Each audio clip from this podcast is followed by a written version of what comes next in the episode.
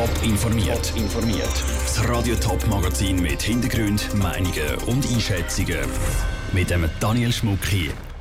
Der zweite Tag im Winterthurer Annur-Prozess neigt sich am Ende zu und Schweizer Forscherinnen freuen sich mit dem Gewinnertrio vom Physik-Nobelpreis. Das sind zwei von den Themen im Top informiert. Todesdrohungen, Schläge ins Gesicht und Nötigung. Die Vorwürfe gegen die zehn Anklagten im Manur-Prozess zu Winterthur sind happig. Nachdem gestern alle Anklagten befragt worden sind, sind heute die Staatsanwaltschaft und die ersten Verteidiger zu Wort gekommen. Raphael Wallimann, du bist für uns auch heute wieder am Bezirksgericht zu Winterthur mit dabei gewesen.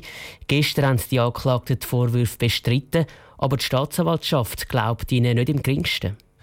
Durch die Aussagen der Anklagten können überhaupt nicht gesagt werden, was vor zwei Jahren in der Moschee passiert sei. Die Aussagen seien widersprüchlich und durch das völlig unglaubwürdig, hat die Staatsanwaltschaft gemeint. Die Opfer auf der anderen Seite haben keinen Grund zum Lügen. Besonders belastend ist laut der Staatsanwaltschaft auch die Aussage von einer Polizistin, die beim Vorfall die Opfer betreut hat. Sie hat noch nie so verängstigende Menschen gesehen. Eins der Opfer hatte auch einen Bühlen im Gesicht. Beim Opferanwalt, der nachher vor Gericht geredet hat, hat ähnlich tönt. Er fordert für eines der Opfer Schadenersatz von über 100.000 Franken, das andere Opfer verzichtet auf Forderungen. Am Nachmittag konnten dann auch die ersten Verteidiger vor Gericht reden und sie haben ziemlich fest gegen die Medien geschossen, oder? Genau, und wie die Anur-Moschee sei den Medien schon lange ein Dorn im Auge gewesen, eine mediale Hetzjagd hat es gegeben. Und immer wieder ist der Name Kurt Pelda gefallen. Er ist nämlich der Journalist, der die Informationen von den beiden Opfern bekommen hat. Der Kurt Pelda hat von Anfang an zum Ziel gehabt, dass die Moschee zugeht. Die Staatsanwaltschaft ist laut der Verteidigung wegen diesen falschen Darstellungen in den Medien schon bei den Ermittlungen befangen gewesen. Die Beweise gegen die Beschuldigten sind sowieso sehr dürftig. Darum fordern die Verteidiger, die bis jetzt geredet haben, Freisprüche für ihre Mandanten und sogar eine Entschädigung. Du hast die ersten beiden Tage vom Manur-Prozess für uns mitverfolgt am Gericht, Raphael. Nach einer ersten Zwischenbilanz, was spricht aus deiner Sicht jetzt eher für die Anklagten und was gegen sie?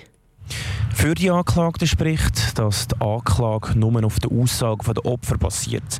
Alle Anklagten bestreiten ja die Vorwürfe, darum ist Aussage gegen Aussage. Gegen die Anklagten sprechen die Widersprüche, die die Staatsanwaltschaft aufgezeigt hat. Das macht die Aussagen zum Teil unglaubwürdig.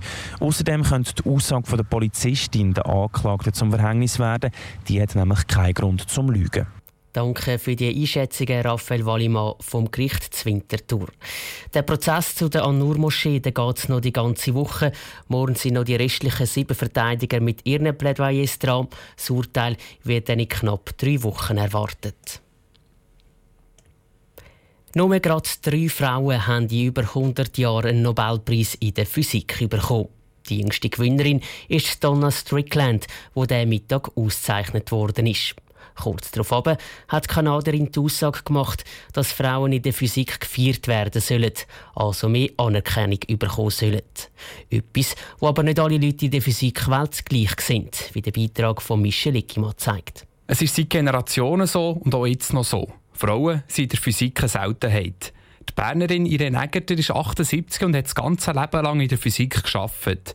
Weil es dort so wenig Frauen gibt, bezeichnet sie sich selber als Exotin. Sie glaubt aber nicht, dass Physikerinnen mehr müssen gefeiert werden und widerspricht da der Nobelpreisgewinnerin. Ich behaupte, Frauen, gerade in der Physik, haben Anerkennung. Und ich bin halt jemand, der gegen Quoten und solche Sachen sind. Ich selber habe Physik studiert, weil ich wollte beweisen, dass das ein Mädchen auch kann. Ich war viel weniger gut in Physik als mein Mann oder jetzt unser Sohn. Ihr Mann und ihr Sohn sind beide auch Physiker. Die Renegerter hat nicht das Gefühl, dass das Geschlecht Einfluss hat darauf, wie viel Anerkennung ein Physiker oder eben Physikerin bekommt. Rachel Conche, eine andere Schweizer Physikerin, findet es aber gut, macht sich die Nobelpreisgewinnerin stark für ihre Kolleginnen in der Physik. Finde ich wirklich sehr wichtig, dass die äh, junge Leute, die gerne äh, Physik studieren wollen, dass es, es, es gibt äh, nicht nur Männer, aber auch Frauen. Deswegen freut mich sehr, dass auch eine Frau gefeiert wird. Beide Physikerinnen wünschen sich, dass in Zukunft mehr Frauen in der Physik arbeiten. Denn nur so ist es möglich, dass Frauen mehr Erfolg haben in dieser Männerdomäne. Der Michel Ickimann hat berichtet. Auch bei der Schweizerischen Physikalischen Gesellschaft ist die Frauenquote ein Thema. Sie wird in Zukunft Physik schon den jungen Mädchen schmackhafter machen und sie so gezielter fördern. Das schwere Erdbeben und der Tsunami haben auf der indonesischen Insel Sulawesi riesige Schäden angerichtet. Allein bis jetzt sind laut offiziellen Angaben schon über 1200 Leute ums Leben gekommen. Die indonesische Regierung hat darum schon gestern um Hilfe gebeten, sodass sich die ersten Hilfswerke auf den Weg auf Indonesien gemacht haben. Darunter auch Schweizer. Tabia Fono. Das erste Problem, das auf die Hilfswerke zukommt, ist der Weg in die Stadt Palu. Es ist nämlich sehr schwierig, die überhaupt zu erreichen. Das bestätigt auch der Gregor Henneka, der für das Kinderhilfswerk UNICEF in der indonesischen Hauptstadt Jakarta schafft. Die Helfer wissen nicht, was sie erwarten. Die Mitarbeiter, die von UNICEF dort sind, sind alles Indonesier und die sind im Prinzip mit Regierungstransport dorthin gekommen, plus die ersten auf dem Weg aus unserem Büro in Makassar, was ja auf der Insel Sulawesi ist. Insofern sind wir da noch ehrlich gesagt in der Frühphase zu sehen, wie das eigentlich genau aussieht. Gestern Abend hat das Schweizerische Aussendepartement eine Expertengruppe auf Indonesien geschickt. Auch sie müssen das erste Mal ihren Weg auf Palu finden. Wenn das Team dort ankommt, hat es aber ganz genaue Aufgaben. Es muss herausfinden, ob die Schweiz eher bei der Wasserversorgung oder im medizinischen Bereich soll helfen Sobald das siebenköpfige Team vom Bund sich einen Überblick verschafft hat, kann es EDA dann ein zweites Team mit Hilfsgütern schicken, das die Bedürfnisse vor Ort genau soll abdecken der Manuel Bessler, Leiter der Schweizerischen Humanitären Hilfe, hofft, dass er die Güter bis spätestens übermorgen schicken kann.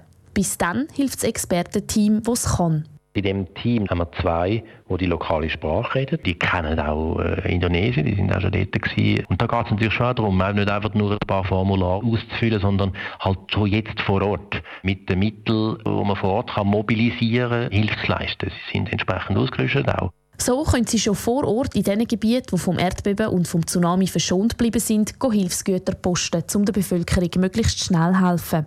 Der Bund ist aber nicht der Einzige, der hilft. Auch andere Schweizer Hilfswerke und die internationale Gemeinschaft haben Teams auf Indonesien geschickt.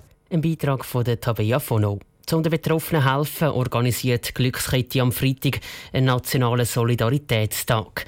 Auch Radio Top macht bei dem Sammeltag mit und informiert laufend über den aktuellen Spendenstand. Top informiert, auch als Podcast. Mehr Informationen gibt es auf toponline.ch.